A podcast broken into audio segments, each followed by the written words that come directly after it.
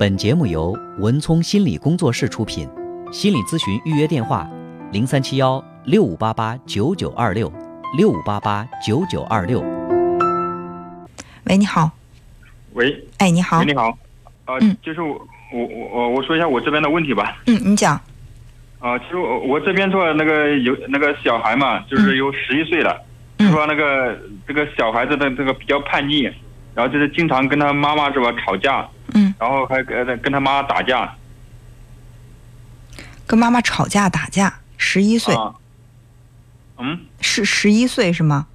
啊，对，就是他就不是玩那个手机嘛，那个手机上面那个什么游戏，然后他妈妈不让他玩，然后就一放学回来说就跟他他妈妈妈要手机，说要什么做什么作业，然后实际就是玩游戏。嗯男孩女孩啊？呃，男的男孩，男孩。你平时在家陪这个男孩吗？陪你的儿子吗？呃，我我没有，我是在那个深圳那边打工，就是那个家里边说他妈妈在在家里边照顾。嗯嗯。所以说，你看啊，我们在节目当中也经常说，如果说缺少爸爸的陪伴，这个孩子他容易缺少规则感。尤其这个妈妈，如果是在在属于是那种脾气比较，呃，有的比较柔和一些，或者是缺少那种呃比较，呃怎么说呢，就是比较坚持的那种有规有原则性的这样的妈妈，就会不断的向孩子妥协。孩子，你想才十一岁，对妈妈动手，那我想知道这个十一岁的男孩子，他在跟他妈妈打架的时候，妈妈真的是打不过他了，还是说这个妈妈不忍心去动孩子，就任凭孩子伤害自己？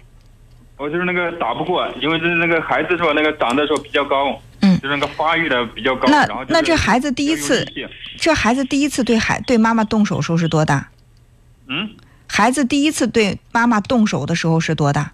呃，就是在那个二零一八年是吧？就是十就是十月份之后嘛，就是种完种完那个小麦之后，嗯，第一次种完之后就是就是玩那个游戏，那个那个手机上面那个什么吃鸡游戏。就是那那孩子在成长的过程当中，你和孩子的妈妈打过他吗？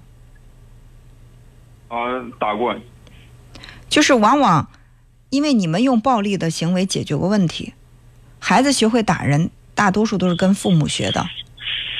呃，他打完之后，有的时候是吧，他自己会反省，然后就啊，就就说啊，我自己我错了，然后过两天之后是吧，还是那样。对呀、他的这种反省，也可能是发自内心的觉得自己错了，但是，一旦遇到问题的时候，他就想用暴力的这种方式来解决问题。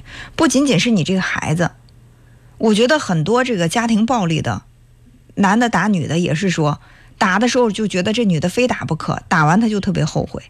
那我想知道你们夫妻之间打架吗？呃，我们不打架，从来没有打过。啊，就是那个之前打过，呃，可是那个就是，呃，很很早的时候，我们早是那个呃，就零几年的时候，就现在都一直都没没很早的时候打架的时候有孩子吗？那个那个很小，那个还就是两三岁，一两岁。两三岁也是，两三岁的孩子也有记忆。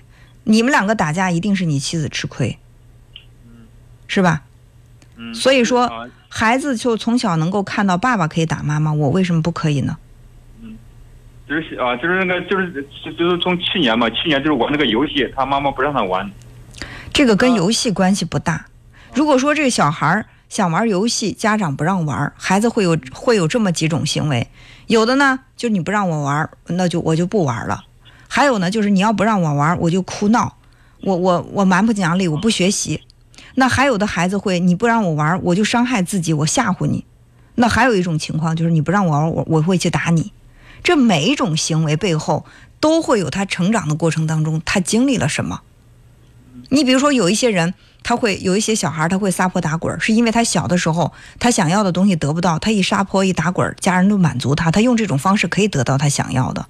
哦，对对，小的时候是那样的，他就是说那个经常就是要要那个枪嘛，不给他买的话，他就闹着哭，然后就在地上打滚儿，嗯，那那买不可。那现在他大了，他撒泼打滚儿，撒撒泼打滚儿，你可能。撒泼打滚儿可能没用了，但是我可以打你，我打你你就害怕，对吧？所以说啊那现啊，就是现在就是玩手机嘛，玩手机是吧？啊，就是一到那个星期五，星期五是吧？那个晚上嘛，他就是那个就是那个放那个不上不上学嘛，然后就就玩那个手机，不给他不给他玩就不行。嗯，我不知道你你一直在强调玩手机，是不是想告诉我孩子打妈妈是因为手机，是因为游戏？啊，对，我认为不是这样的，我认为不是这样的。就算没有游戏、没有游戏、没有手机，如果说你的孩子大到一定程度，比如说他再大一点，到青春期，他问你要钱你不给他，他还还是会打你的。他提什么要求，他妈妈不同意，他都会打。咱不能把这个归因归为说是这个，因为手机是手机让孩子着了魔了，他会打妈妈，不是什么都会。因为什么？因为没有爸爸对他这个规则的管理。爸爸给他做了打妈妈的榜样，小的时候哭闹这样的行为可以得到自己想要的东西，所有的一切都是无序的，就是没有任何的秩序和原则。我可以以暴制暴，我可以蛮不讲理，我可以通过自己的撒泼达到我想要的目的。我干嘛要遵守规则呢？对不对？人之所以遵守规则，是因为我不遵守规则的话，我我我会有惩罚；遵守规则的话，我可以获得更多。但是现在你这孩子正好相反，我遵守规则，我游戏也玩不成，我钱也要不到。那我要打他一顿的话，我游戏可以玩，谁也管不了我。是，其实是你们用你们的这种教育方式，让孩子懂得在你们面前怎么样获得利益。如果说，如果说他去打你的妻子的话，你的妻子不把这个不，他母亲不把这个手机给他，你觉得会有什么可怕的后果？这个，对，可怕的后果，这个可可怕的后果就是暂时没有，就是经常就那个啊，就是打了。打完之后，妈妈是不是就把这个手机给他了？有的时候不给，有的时候给。为什么有的时候要给呢？嗯？为什么有的时候要给呢？给呃，有的时候给的话是吧？他那个嘛，他啊给就骂骂的太凶的话是吧？对，骂的太凶就会给，打的太凶就会给。所以说不，我我你不给我是因为我打的不够凶，我再打狠点你就会给我了。你是不是在教会你的孩，就是他妈妈是不是在教会他用暴力这种行为来获得自己想要的东西？呃呃，应该是这样吧。这个因为就是我不经常在家是吧？这个这个是吧？现在小孩子在他外婆那里。他没在家。嗯，是这样啊？你觉得就是目前的工作和对孩子的教育，哪个对你来讲会更重要一点？呃，就是我觉得应该是这个教育吧。如如果是教育更重要的话，我觉得现在孩子发展到这一步了，哪怕有再再挣钱的工作，我要暂时放一放，我要回到家里，我要对对这个孩子实施教育。而不是说那那没办法让他妈妈受着吧？那你想想，他母亲，我就是我就很很好奇，他妈妈打的凶骂的凶，我就要把这个手机给他，这真的是在教会孩子呀！我你不给我是我还没打够火候，我把你打的狠一点，你就会给我了，这是把孩子往哪个方向引导呢？你现在十一岁，我不相信他他妈妈收拾不了他，你收拾不了他。你要在他跟前，他再敢用这种打他，他他也给你给你打。那好吧，那你们两个就挨打。如果你觉得一个十一岁的孩子，你们夫妻俩都收拾不了他的话，那我没办法了，我没什么可说的了，对吧？收，嗯，我我我可以收拾收拾他。